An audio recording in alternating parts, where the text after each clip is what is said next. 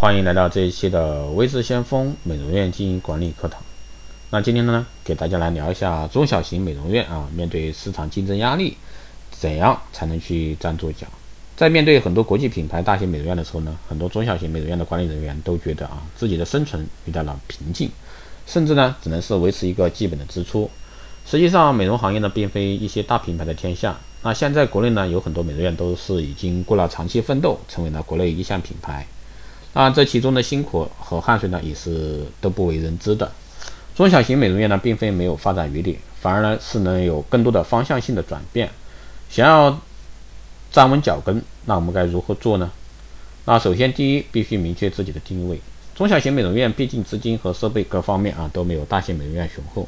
那这个时候呢，我们如何去留住消费者？更主要是还看我们的定位。同样是基础美容，其实多数消费者还只是能够接受一些基础的价位。如果真的是每个星期都要几千元的美容费用，并不是大家都能够承担的。而中小型美容院如果说能够明确自己的消费群体和阶层，然后呢去选择一些合理性的美容项目，相信呢要吸引更多的消费者也并非难事，甚至呢可能不断的扩大自己的消费群体。第二呢，品牌效应也很重要，不管是从事什么行业，成立一个自己的品牌，逐步形成品牌的影响力非常重要的。现在的美容品牌呢很多，但是如果说连基础的品牌都没有，又怎么能够让消费者记住我们的美容院呢？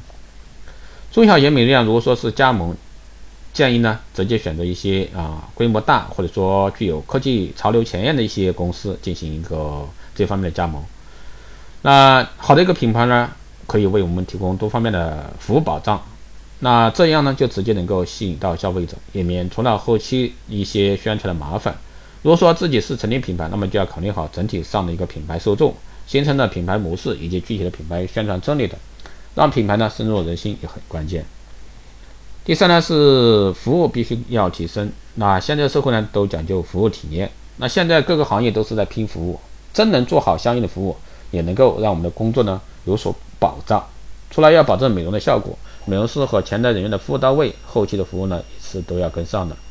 必须要有跟踪回访，而且呢，定期了解一下消费者的需求和意见。其实呢，没有任何一个美容院一开始就可以做到完善，每个项目呢都不出现问题，只有不断的摸索啊，才能让自己的美容院呢得到一个整体的提升。这也是每一个管理者啊都应该注重的关键。而且呢，专业培训也要提到日程上来。最后呢，就是宣传绝对不能少。现在一些大品牌都在努力宣传，甚至不惜重金狠砸广告。作为中小型的一个美容院呢，我们更是要做好这方面的宣传，哪怕是一开始不能有非常大的影响力，至少是要让多数消费者和我们的情知道我们的情况，知道我们的品牌和活动。基本上每一次宣传呢，都可以为我们争取到百分之一左右的消费者前来咨询。其实呢，这就是非常好的一个起点。只要有了来咨询和来尝试的消费者，未来我们就可以有更多的顾客，自然也就能够逐步发展起来。好的，以上呢就是今天给大家来聊的中小型美容院怎么样去面对市场竞争压力啊，站稳自己的脚跟。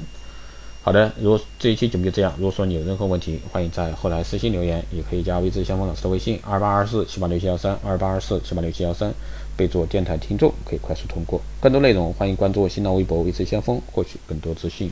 如果说你对我们的光电医美课程、美容院经营管理，还有光电中心的加盟感兴趣的啊，欢迎大家在后台私信为之相关老师报名。好的，这期节目就这样，下期再见。